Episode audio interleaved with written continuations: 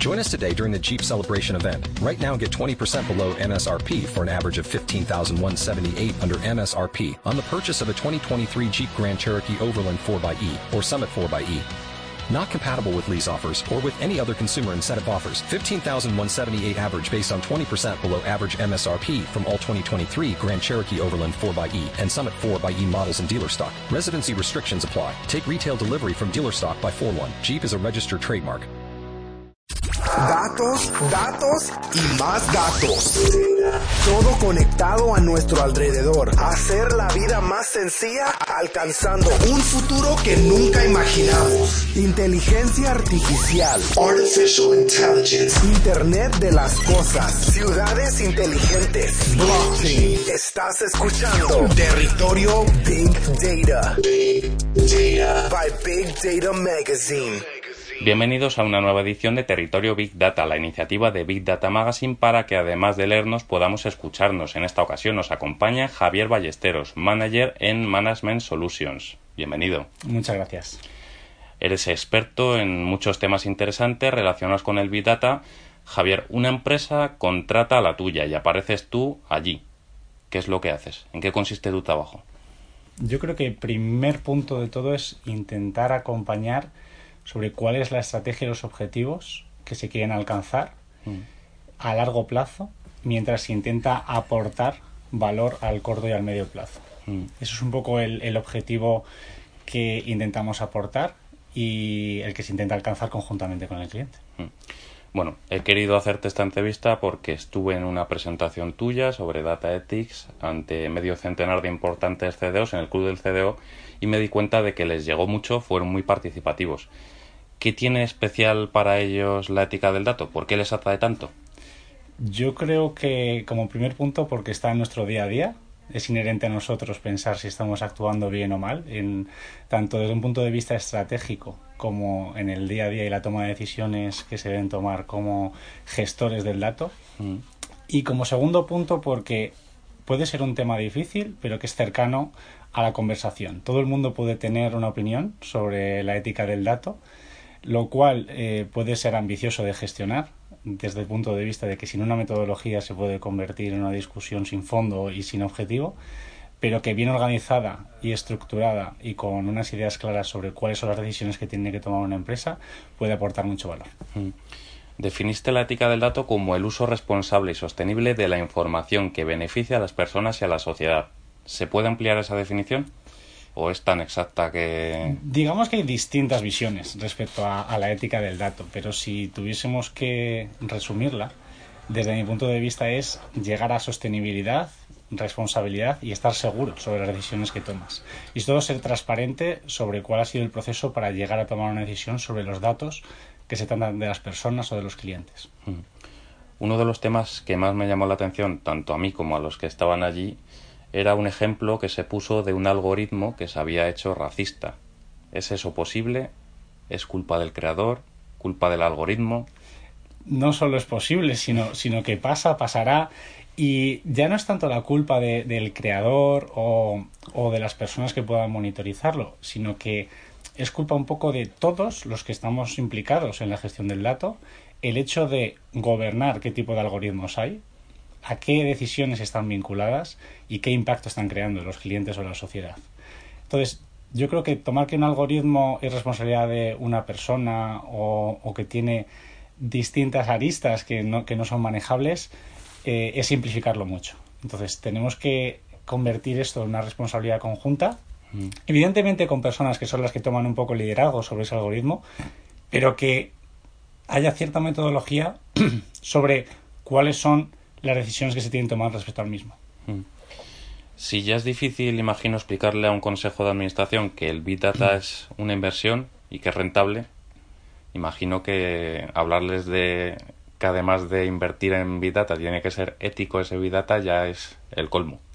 Esto es el, el balance que, que, se encuentra dentro del mundo del gobierno, ¿no? En general, que es cuánto valor me va a aportar el, el Big Data a corto plazo, pero además encima tengo que hacerlo bien, lo tengo que hacer gobernado, lo tengo que hacer sostenible, lo tengo que hacer escalable. Entonces, manejar esa responsabilidad de intentar aportar valor y a la vez hacerlo bien, tanto en seguridad como la gestión del impacto que tienen las personas es uno de los retos que tenemos, pero yo creo que es apasionante el hecho mm. de transmitirlo, gestionarlo y ya no solo hacerlo bien, sino transmitirlo a, los clientes. También comentaste en la presentación que la ética del dato se tenía que adaptar a las necesidades de cada empresa. ¿Podemos concretar un poco más eso? ¿Hay diferentes éticas del dato o es que cada empresa tiene una ética? Un buen punto. No es lo mismo implantar una ética del dato en una empresa de ámbito local a una multinacional. Nos hemos encontrado con ejemplos en los que digamos que determinadas branches de, una empresa puedan tener un pensamiento completamente diferente a lo que puedan ser los servicios centrales o entre las distintas branches que estén en algo del mundo. Entonces, esa gestión de la ética y de pensamientos diferentes tiene un impacto muy grande en cuanto a la estrategia de implantación porque intentar imponer ciertas éticas globales a, nivel local puede parecer que está evitando aportar valor en determinados sitios donde la ética pueda ser diferente. Mm. Cambiamos de tema, ya dejamos la ética. Otro de los temas recurrentes entre responsables de datos es el gobierno del dato. ¿Por qué es tan, eh, ¿por qué es tan importante gobernar el dato? yo creo que es el origen de todo, ¿no? Decir que vamos a aportar valor sin conocer sobre qué datos vamos a aportarlos, o si están vinculados a la estrategia de negocio, o si están soportados por las capacidades tecnológicas que tiene la empresa, es el, el origen y, digamos, los, los, cimientos de todo lo que se quiera construir. No disponer de gobierno, al final, te obliga a no conocer cuáles son los assets sobre los que estás eh, manejando los datos, no sabes dónde vas a ir en caso de tener algún problema con los eh, datos. Entonces, digamos que ese es el reto apasionante desde el punto de vista ah, de mi persona, que me suelo dedicar más a la parte de gobierno, y que implantar eso es un cambio cultural muy importante, porque nos obliga a categorizar los datos de una manera más o menos ordenada que nos permita escalar en conocimiento y en aporte de valor a la compañía. Mm. ¿El gobierno del dato lo debe ejercer una sola persona? ¿Lo puede ejercer un equipo? Hay, hay diferentes modelos y en función y la tipología de oficina de datos que, o CDOs que, que se implementen, pero nosotros creemos que un modelo federado, aquel en el que de verdad cambias la cultura de una empresa y se empieza a hacer responsable de cada uno de los datos, las áreas que son responsables de crearlos y mantenerlos, es aquel que aporta más valor y que permite escalar. Unas buenas prácticas en cuanto a gobierno que permitan identificar para cada área cuáles son las tareas que tienen que, desempeñar respecto al dato, permite escalar muy rápido. Porque si no, lo que creas son equipos de asalto que mm. van atacando cada uno de los assets de la empresa para intentar metadatarlos, intentar ponerles calidad, intentar identificar cuáles son las fuentes. Y eso digamos que no es escalable, porque depende continuamente de un equipo que va atacando determinadas zonas y que luego tiene que volver para atrás para mantener las que ya ha ejecutado. Siempre se habla de recelos entre departamentos de la misma empresa que no quieren compartir datos con otros departamentos de su propia empresa. ¿Te encuentras mucho con esos casos? Se intenta imponer cada vez más. Ese es un buen punto. Se intenta imponer cada vez más el concepto de democratización del dato cuando hablamos de democratización del dato, yo creo que no podemos irnos desde la mm, visión del data owner más eh, antigua de yo domino los datos y decido lo que se hacen sobre la empresa a todo el mundo puede utilizar los datos. Yo creo que hay que llegar a ciertos principios y acuerdos dentro de la compañía respecto a qué se quiere hacer con los datos y dar acceso al resto de la compañía que no lo tenía ahora mismo por nuevas capacidades tecnológicas a través de Big Data que nos permitan tener una idea transversal de los datos y una utilización. No solo tener esos acuerdos, sino promover la utilización cuando es posible. Entonces yo creo que llegar a esos acuerdos y sobre todo tener cierta responsabilidad de las personas que entienden y han creado el dato para saber quién puede utilizarlo y sobre todo para qué usos, es lo que de verdad aporta valor para hacer este modelo federado y democrático del dato. ¿Cuál sería un decálogo del buen gobernante de datos? He dicho decálogo, pero pueden ser cinco, tres, una clave. Yo creo que el primero es aterrizar el concepto de gobierno en determinados puntos que sean tangibles para la empresa. Si no, esto se convierte en una conversación etérea con cada una de las áreas y nunca sabes si has llegado al objetivo de gobernarlo de verdad. Mm. Yo creo más en un modelo de gobierno mínimo, pero bien claro para la compañía sobre cuáles son, por ejemplo, los metadatos o los comités organizativos que nos van a permitir tomar decisiones respecto al gobierno que aquellos modelos en los que no se sabe muy bien cuáles son las líneas que nos han permitido llegar al objetivo mm. y que no saben si están vinculados a la decisión estratégica sobre cómo queremos gobernar los datos. Para implementar una estrategia de datos en una empresa que maneja datos pero no los, no los maneja de manera eficiente o nunca los ha tenido en cuenta, eh, ¿cuáles son los pasos a seguir? El primer, los primeros pasos, por lo menos. Porque imagino que habrá empresas que os contraten precisamente para eso. Yo creo que uno de los primeros pasos a, tomar es identificar cuáles son tus datos prioritarios. Es decir, no podemos pretender que oficinas de CDOs de nueva creación vayan a gobernar en un corto plazo todos los activos tecnológicos y datos de una empresa a una visión de tres o cinco años. Tenemos que poner y gestionar expectativas dentro de la empresa que nos permitan crecer dentro de esa escalera de valor. ¿no? Y uno de los primeros puntos y que solemos utilizar es pues, a través de una antología de datos que nos permita, por ejemplo, conocer cuáles son los dominios prioritarios para la empresa y cuáles son los que se van a ir atacando. Y sobre todo una aportación de valor que esté vinculada a la generación de casos de uso. Es decir, aportación de valor en el corto plazo, pero con una idea de gobierno a la larga. Tú que entras en muchas empresas para asesorarlas, ¿te has encontrado algún caso que te haya sorprendido especialmente? Eh, cuéntanos lo que puedas. Entiendo que por eh, confidencialidad no digas cuál, pero que digas, hostia, la que hay montada aquí. Digamos que hay de todos los colores, pero principalmente em, me sorprende que no haya una claridad respecto a cuál es la estrategia en cuanto a esos activos tecnológicos que se van a gestionar en Big Data versus aquella parte que se queda un poco en el legacy.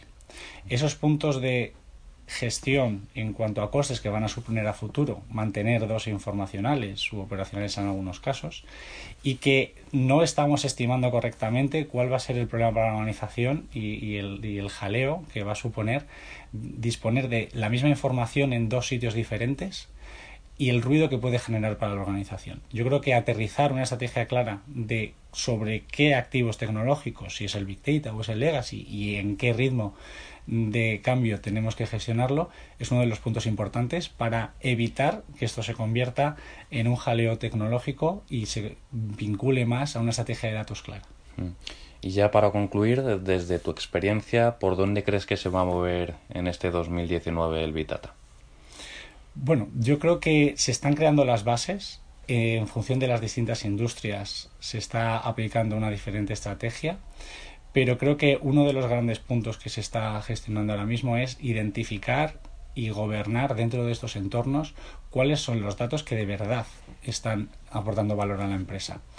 Y esa transformación, que no solamente es tecnológica, sino que en Big Data yo creo que es cultural uno de los grandes puntos que nos hemos encontrado es que esto no se convierte en un proyecto tecnológico, sino que se convierte en un proyecto de personas que de repente van a tener un gran acceso a datos que antes no lo tenían. Gestionar ese eh, gran aporte de valor, pero que tiene que estar vinculado al gobierno, es uno de los grandes retos que tienen ahora mismo. Pues muchas gracias Javier, espero que hayas estado a gusto. Perfecto, muchas gracias, la verdad que sí. Y a vosotros gracias por escucharnos, os emplazamos al próximo podcast ya que nos sigáis leyendo cada día en bitdatamagazine.es. Datos, datos y más datos.